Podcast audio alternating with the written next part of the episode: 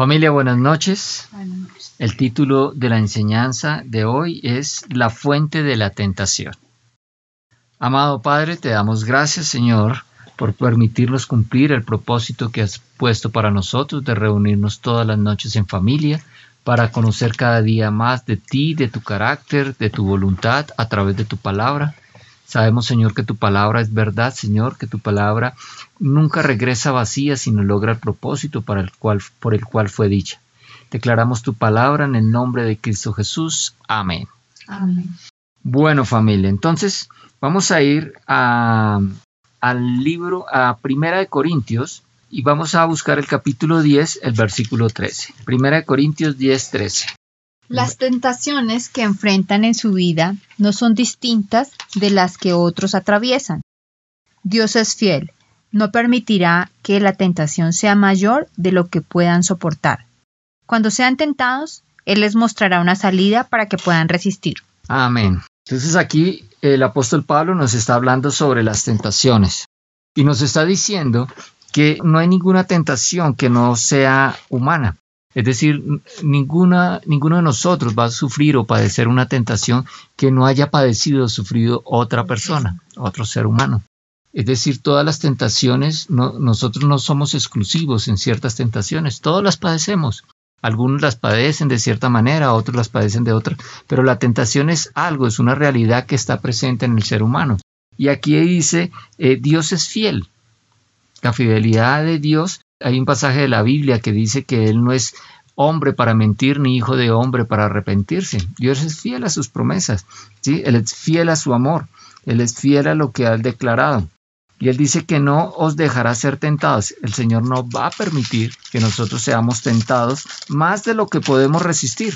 O sea, tenemos la plena seguridad en esta, en esta palabra, tenemos la plena seguridad de que cualquier circunstancia por la que estemos pasando, cualquier penuria, cualquier situación, es una situación que podemos resistir, porque el Señor no va a permitir ninguna situación que nosotros no podamos resistir. Y dice, en la Reina Valera hay un error que hay que tener mucho cuidado, porque aquí dice, sino que dará también juntamente con la tentación la salida. Esto da a entender que el Señor juntamente con la tentación da la salida en la nueva traducción viviente que leímos, nos aclara mejor, ¿cierto? Él les mostrará una salida para que puedan resistir. Él nos mostrará una salida. La Reina Valera da la impresión de que Dios junto con la tentación da la salida. No, nosotros debemos tener claro, ¿sí? No podemos equivocarnos en esto. Dios no tienta a nadie, Él no nos tienta, pero en cambio sí nos da la salida. Mira lo que dice la versión de Dios habla hoy. Ustedes no han pasado por ninguna prueba que no sea humanamente soportable. Y pueden ustedes confiar en Dios, que no los dejará sufrir pruebas más duras de lo que pueden soportar. Por el contrario, cuando llegue la prueba, mira que aquí no dice que Él pone la prueba, sino cuando llegue la prueba, Dios les dará también la manera de salir de ella para que puedan soportarla. Es decir, el Señor siempre nos da la puerta de escape, la salida de escape. Él nos da la salida para cualquier tentación, cualquier circunstancia que, que estemos viviendo en nuestra vida. El Señor siempre nos va a dar la salida a esa circunstancia para que nosotros no tengamos que caer en tentación. ¿Sí? Para que nosotros, dice la Reina Valera, para que puedan, para que podáis soportarla. Dios habla hoy, dice, para que puedan soportarla, o sea, para que podamos soportar esa tentación y no tener que caer en ella. Entonces tenemos claro que Dios no tienta a nadie y que no hay ninguna tentación que no sea humana, es decir, que, son tentaciones que todos los seres humanos hemos en algún momento hemos padecido y además que Dios siempre provee una salida, que tenemos la plena seguridad porque Dios es fiel, que Él siempre va a proveer una salida. Ahora mira lo que dice Santiago 1, vamos a leer los versículos 13 al 14. Santiago 1, 13 al 14. Dice la palabra. Cuando sean tentados, acuérdense de no decir Dios me está tentando. Dios nunca es tentado a hacer el mal y jamás tienta a nadie. La tentación viene de nuestros propios deseos, los cuales nos seducen y nos arrastran. Amén. Entonces, Recordemos el título de la enseñanza de hoy que se llama La fuente de la tentación. Ya sabemos que Dios no es la fuente de la tentación. Acá este versículo nos lo está ratificando. Dice que no diga que es tentado de parte de Dios porque Dios no puede ser tentado por el mal y tampoco tienta a nadie. ¿Cierto? Entonces ya sabemos que la fuente de tentación no proviene de Dios. Y aquí nos está aclarando de dónde proviene la tentación. Dice, sino que cada uno es tentado, cada uno de nosotros, cada individuo, cada persona. Es tentado cuando de su propia concupiscencia, dice la reina Valera, cuando de su propia concupiscencia es atraído y seducido. La, la, reina Valera contemporánea dice, al contrario, cada uno es tentado cuando se deja llevar y seducir por sus propios malos deseos. Entonces esa concupiscencia son nuestros propios malos deseos, esa naturaleza pecaminosa, esas pasiones pecaminosas. Esas son las que producen esa concupiscencia, ese, eh, la tentación, cuando nos dejamos seducir por esos malos deseos. Entonces nosotros mismos somos la fuente de nuestra tentación, nuestras bajas pasiones, nuestros malos deseos. Son la fuente de nuestra tentación, nuestra propia concupiscencia. Ahora mira lo que dice Tesalonicenses 3.5. Por esta razón, cuando ya no puede más, envíe a Timoteo para averiguar si la fe de ustedes se, seguía firme. Tenía miedo de que el tentador los hubiera vencido y que, y que nuestro trabajo hubiera sido en vano. Entonces aquí el apóstol Pablo está diciendo de que, de que temía de que hubiesen caído tentados por el tentador. O sea, sí existe un tentador, alguien que, está eh, interesado en que nosotros caigamos en tentación. Y vamos a ver quién es ese tentador. Vamos a Mateo 6.13. Mateo 6.13. No permitas que seamos ante la tentación, sino rescátanos del maligno. No permitas que caigamos en la tentación, sino rescátanos del maligno. Aquí está eh, nuestro Señor Jesucristo enseñándole a sus discípulos a orar. Ellos le dijeron que, que les enseñara a orar. Y aquí le estás enseñando a orar lo que nosotros conocemos como el Padre Nuestro. La Reina Valera tiene un error también en eso que hay que tener cuidado, porque la Reina Valera dice en este versículo 13, y no nos metas en tentación. Ya vimos que Jesús no mete a nadie en tentación. Ya vimos que Dios no tienta a nadie. Entonces aquí hay un error en la, en la Reina Valera, un error de traducción que hay que tener cuidado. La tentación no proviene de Dios. Y él dice, no nos dejes caer en tentación, líbranos del maligno. Mateo 6:13. Acabamos de leer la nueva traducción viviente, sino que dice, rescátanos del maligno. Aquí nos está hablando quién es ese tentador. ¿sí? Y lo llama también maligno. Entonces el tentador es el maligno y ya sabemos quién es el maligno, ¿no? Es Satanás. Satanás es el maligno. Él es el que está interesado en tentarnos. Lo vemos interesado en tentarnos desde el, principio, desde la creación. En Génesis, vamos precisamente a Génesis 3 y vamos a leer los versículos del 4 al 6. Aquí vamos a ver cuando Satanás eh, tienta a Eva. No morirán, respondió la serpiente a la mujer. Dios sabe, en cuanto coman del fruto, se les abrirá los ojos y serán como Dios, con el conocimiento del bien y del mal. La mujer quedó convencida, vio que el árbol era hermoso y su fruto parecía delicioso, y quiso la sabiduría que le daría, así que tomó del fruto y lo comió. Después le dio un poco a su esposo que estaba con ella, y él también comió. Entonces aquí vemos que la, la serpiente este capítulo 3 de Génesis comienza diciendo que la serpiente era astuta. Y la serpiente le dijo eh, a Eva que no morirán. Nuestro Señor, Dios Padre, le había, le había dicho a, la, Adán que si comían del árbol del bien y de la ciencia del bien y del mal, ciertamente morirían. Pero aquí la serpiente utilizó mentiras y engaños, porque la cuando le preguntó a la serpiente, la serpiente le preguntó perdón a Eva, Eva le respondió que lo que, le, lo que el Señor les había indicado, que no debían comer de ese árbol porque ciertamente morirían. La serpiente le dijo, no morirán, les dijo una mentira, ¿cierto? y, y además, ahí los estaba engañando con mentiras y le dijo, ¿sabe Dios que el día que comáis de él serán abiertos vuestros ojos y seréis como Dios? Entonces les puso ahí la tentación, les puso la tentación. El tentador viene a tentar y él sabe con qué tentar. Él vio que, podía tentar a... Él lanzó ese dardo, ese dardo de fuego, a tentar a Eva para que fuera como Dios. Gran mentira, porque ellos ya eran como Dios.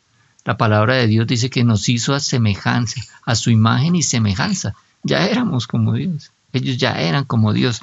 Pero la mentira aquí, la serpiente acá la engañó. Y mire lo que continúa diciendo el versículo 6. Dice, y vio la mujer que el, árbol era bueno para comer. Vio la mujer. Fue codiciable. Más adelante dice que fue codiciable. Entonces, ahí está la concupiscencia. Ahí están sus bajos deseos. Ella lo vio y lo vio como agradable, como que bueno, codiciable para comer. Y al hacerlo, comió de él, hizo que su marido cayera y ya sabemos en qué paró toda la historia, ¿no? Entonces, así es como funciona, así es como hace Satanás. Él miente para engañar y hacer caer al hombre. Parecemos ingenuos, parecemos inocentes, cayendo en las mentiras de Satanás. Nosotros debemos ser astutos como serpiente, dice la, la palabra de Dios, que debemos ser astutos como serpiente, como la serpiente, que es astuta. Ahora, la serpiente entonces es la, la serpiente Satanás es el que provoca la tentación. Él provoca la tentación. Él va a provocar esos medios, esas situaciones en que, en que la tentación, Él va a lanzar esos dardos de fuego que dice Efesios 6, esos dardos de fuego del maligno. Él va a mandar las circunstancias, va a mandar, va a provocar esas situaciones para ver si uno cae en tentación y le cree las mentiras del diablo. Nosotros debemos tener mucho cuidado de no creerle a Satanás como lo hizo Eva, sino de creerle a Dios. Por eso debemos conocer su palabra, conocer su voluntad y conocer su carácter, para aferrarnos a Cristo, aferrarnos a Él y no caer en las mentiras de Satanás. Ahora, Satanás es tan atrevido que él trató de tentar a nuestro Señor Jesucristo. Él tienta a todos. Entonces ninguno de nosotros nos podemos sentir de que estamos, no nos podemos relajar. Nosotros debemos estar eh, todo el tiempo eh, eh, pendientes, atentos, porque Satanás tienta todo. Entonces vamos a mirar en Mateo 4 cómo fue la tentación de Satanás a Jesús. La encontramos en el capítulo 4 de Mateo, entre los versículos 1 y 11. Ahí habla de la tentación de Jesucristo. Pero vamos a leer el versículo 3. Vamos a enfocarnos en las tentaciones, lo que utilizó Satanás para tentar a Jesucristo. Entonces leamos el, el versículo 3. Y el diablo se le acercó. Si eres el Hijo de Dios, le dijo, haz que estas piedras se conviertan en pan. Jesucristo llevaba 40 días en el desierto ayunando, entonces tenía hambre. Satanás se aprovecha de nuestras necesidades. Él se aprovecha de nuestras debilidades. Él va a tentarnos con nuestros apetitos, con nuestras necesidades. Jesús tenía hambre, tenía necesidad de comer. Y Satanás vino en ese momento a tentarlo. Y lo tentó, le dijo, si eres hijo de Dios, se puso en duda su posición, puso en duda quién era él, puso en duda su identidad y eso hace Satanás con nosotros. Él va a poner en duda nuestra identidad como hijos de Dios, si lo hizo con Jesucristo. Puso en duda su identidad para ver si caía. Pero nuestro Señor Jesucristo estaba firme y él lo rechazó escrito está, eso ya lo hemos estudiado. Pero entonces tenemos que tener presente que Satanás va a utilizar nuestras necesidades, nuestras dificultades para tentarnos, para llevarnos a hacer lo malo ante los ojos de Dios, a través de nuestras necesidades, de nuestros apetitos. Entonces tenemos que tener mucho cuidado con eso. Conociendo cómo, cómo actúa Satanás, nosotros podemos estar atentos para no caer en, sus trampas. Ahora vamos a leer los versículos 5 a 6, la segunda tentación de, de Cristo. Entonces el diablo lo llevó al lugar más alto del templo de Jerusalén. Si eres el Hijo de Dios, le dijo, tírate desde aquí. Las escrituras dicen que Dios enviará a tus ángeles a cuidarte y ni siquiera te tropezarás con la roca. Entonces mira que eh, Satanás es persistente. Satanás va a seguir insistiendo, va a seguir tratando de tentarte. Lo hizo con Jesucristo. Ya lo había tentado, Jesucristo había respondido muy bien, ahora lo volvió a tentar, pero esta vez lo tentó con otras cosas. Mire que lo, lo, subió a la cúspide, lo subió a la cúspide.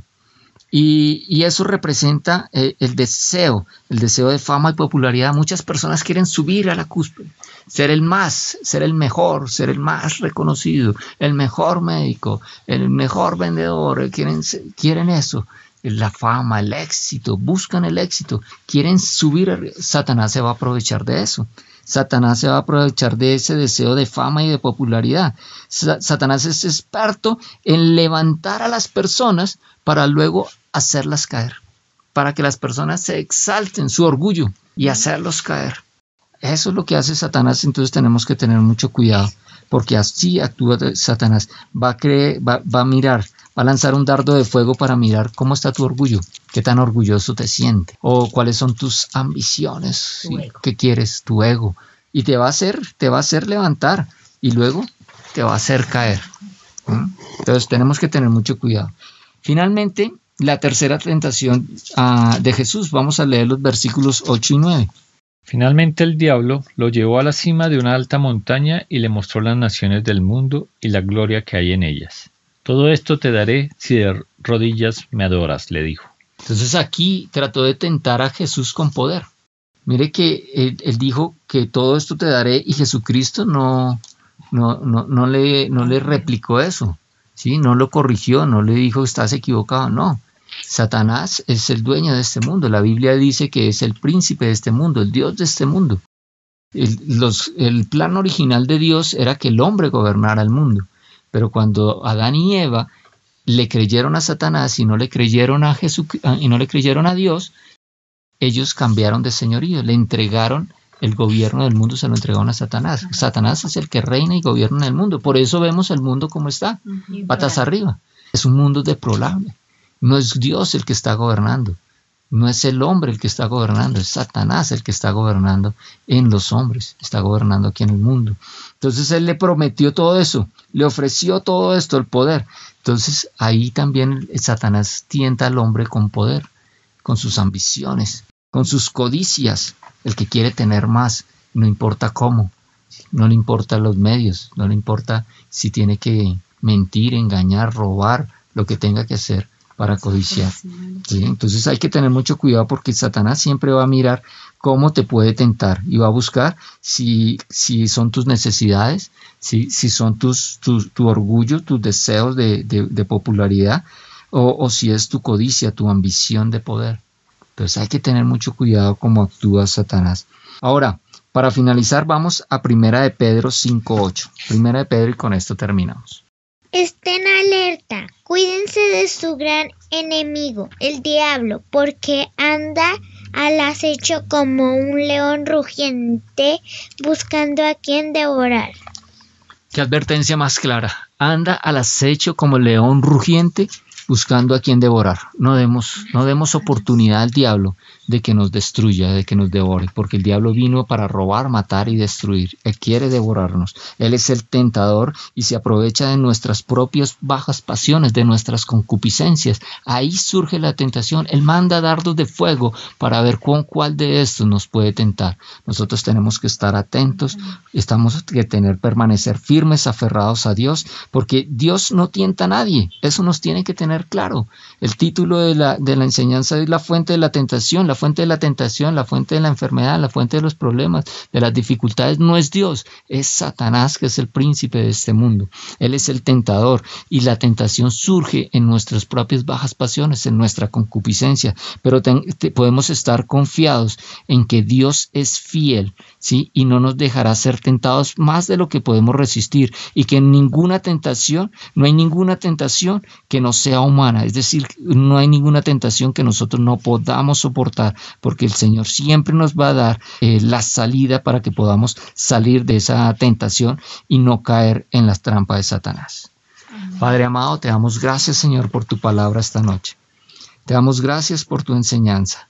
Hoy entendemos, Señor, que, mm, la tentación, las circunstancias adversas, las dificultades no provienen de ti, Señor, sino del enemigo, del maligno, el tentador que quiere ponernos, hacernos tropezar, Señor. Pero nosotros sabemos que tú eres nuestra roca, que en ti tenemos socorro, que tenemos consolación, que tú estás con nosotros siempre y en todo lugar y que no nos dejas caer, que nos, nos da la fuerza para resistir cualquier tipo de tentación, Señor, nos da la salida para que podamos soportar. Te damos las gracias, Señor, en el nombre de tu Hijo Jesucristo. Amén. Amén, amén.